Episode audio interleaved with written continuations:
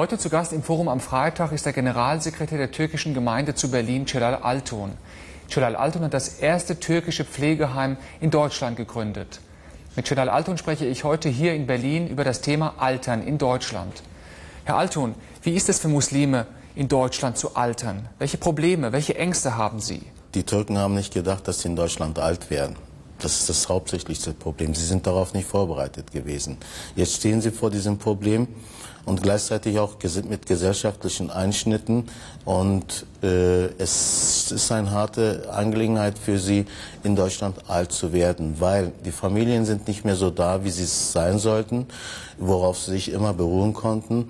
Und sie stehen äh, vor, äh, vor einem weiteren Ereignis, das äh, Pflegesystem oder das äh, ähm, die Altenhilfe ist nicht auf diese äh, Menschen nicht vorbereitet und aus dem Grunde hängen sie ganz schön in der Luft.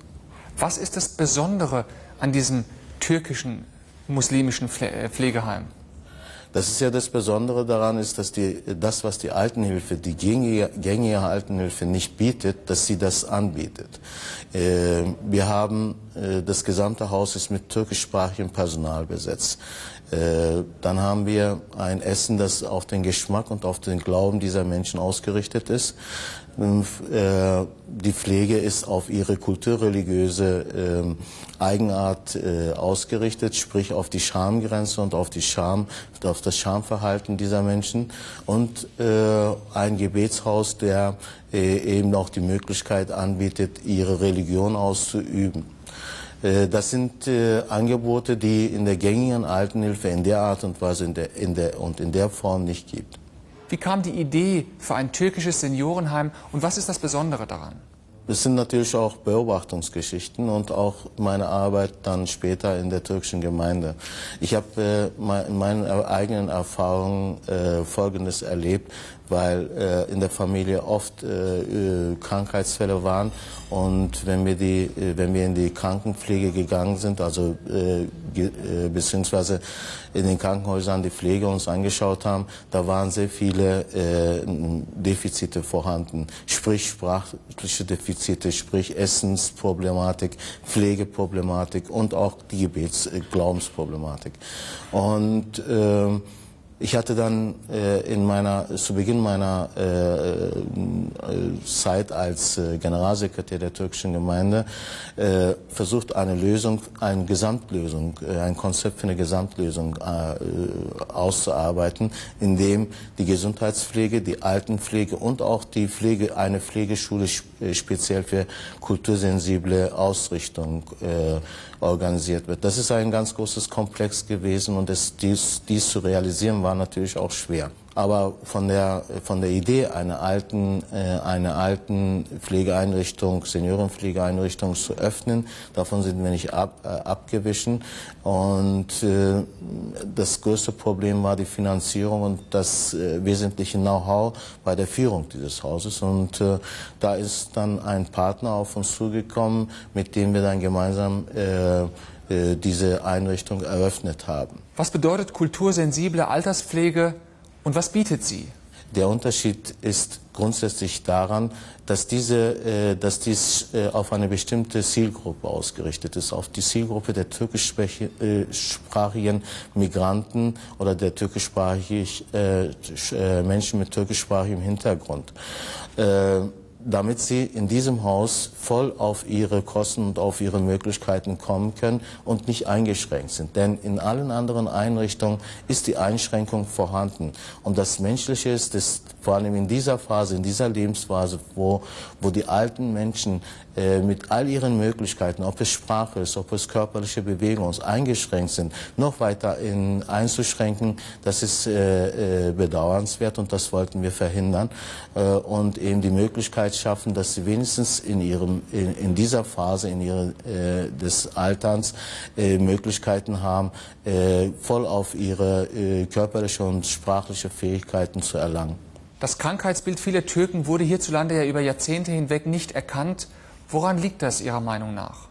Man hat das Krankheitsbild der Türken wurde deswegen nicht erkannt, weil äh, die Migration äh, in Deutschland nicht als äh, äh Teil der Teil der Gesundheitsarbeit gewesen ist. Und erst recht spät darauf äh, ist man dat, äh, dazu gekommen oder hat man erkannt, dass die Migration äh, und die Lebensumstände der Türken ein ganz anderes Krankheitsbild äh, aufwerfen. Äh, deswegen wurden auch äh, sehr spät viele äh, verschiedenartige Krankheiten, die auf eigentlich auf physische äh, äh, Grundlagen beruhen, äh, erkannt und das ist nicht einfach eine körperliche, äh, körperliche Krankheit war. Und das hat natürlich dazu geführt, dass äh, viele, viele auch durch das späte Erkennen der Krankheitsbilder sehr früh, sehr früh eben körperlich und geistig nachgelassen haben. Herr Alt, und von den circa drei Millionen Türken in Deutschland sind etwa 10 Prozent, das heißt 300.000 Senioren, das heißt über 60 Jahre alt. Ähm, 20 Prozent davon sind Pflegefälle. Woran liegt das? Wie ist diese relativ hohe Zahl zu erklären? Diese Menschen haben in den letzten vier Jahrzehnten sehr hart gearbeitet. Sie waren isoliert, sie waren alleine, größtenteils. Äh, sie standen unter, unter physischem Druck auf dem Arbeitsplatz, im Leben. Sie konnten sich nicht definieren, sie konnten sich nicht verständigen. Und äh, das sind eben sehr harte Lebensbedingungen für diese Menschen gewesen, die dann auch natürlich äh, körperlich und seelisch seine Wirkung gezeigt hat. Und diese Wirkung erleben wir, dass, dass viele der, der ersten Generation im Vergleich zu ihren deutschen äh, äh, Mitbürgern in Deutschland ähm, relativ sehr früh pflegebedürftig wären und auch in, in einem hohen Maß und Grad pflege, pflegebedürftig sind. Mhm. Ist denn ein spezifisch muslimisches Seniorenheim nicht ein weiterer Schritt in Richtung Parallelgesellschaft und gegen Integration? Keineswegs. Die Menschen haben nicht mehr die Notwendigkeit und die, äh, die Not, den nötigen Bedarf, integriert zu werden. Denn ihr, äh, ihr gesellschaftliches äh, Dasein hat sich ja in einer Form, äh, ist ja nicht mehr vorhanden. Sie haben nur noch das, den Wunsch und äh, äh, und das Ziel, noch ihre letzten Tage noch so gut wie möglich zu leben. Und äh, das lebt man sowieso dann, wenn man in der eigenen äh, Erwartung, unter den eigenen Erwartungen leben kann. Und äh, dazu dann ein Aufdringen von Integration, äh, eine Mischung oder äh, eine gesellschaftliche Einbringen bringt nichts und ist auch falsch. Denn wir haben hier Menschen, Menschen, die noch äh, in, einer, in einer Phase, in einer Situation sind, die, denen der Begriff Integration keine Rolle mehr spielt. Und uns geht es darum, diese Problematik zu lösen, diese Situation zu klären und, den, äh, und diesen Leuten, die diesen Bedarf haben, diese Notwendigkeit haben, äh, etwas anzubieten, was ihnen bis jetzt noch nicht angeboten ist, ein, ein friedfertiges und ein ehrenwertes Abschied vom Leben in dem Sinne. Denn die meisten, die hierher kommen, die haben ja nicht lange Lebens, Lebenserwartungen und das wollen wir dann wenigstens in der Form lösen. Herr Alt, und zum Schluss noch eine ganz persönliche Frage. Woher kommt das Engagement Ihrerseits für Ihre Landsleute, aber auch für Ihre Religion?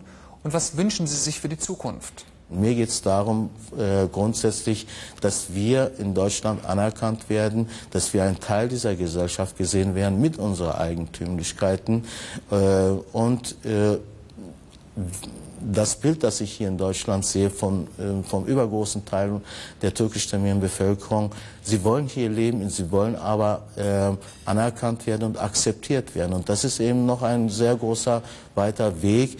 Dort, dort haben wir unsere Schwierigkeiten und äh, meine Ambitionen sind eben, dies zu erreichen, um ein, äh, ein freies beziehungsweise ein friedfertiges, anerkanntes und akzeptiertes äh, Teil dieser Gesellschaft zu werden. Und das ist noch nicht erreicht und das wird auch noch äh, eine gewisse Zeit brauchen. Aber wenn wir nicht dafür kämpfen, wenn wir nicht dafür arbeiten, wenn wir uns da, dafür nicht bemühen, kommen wir auch nicht an. Herr Alton, vielen Dank für dieses offene Gespräch.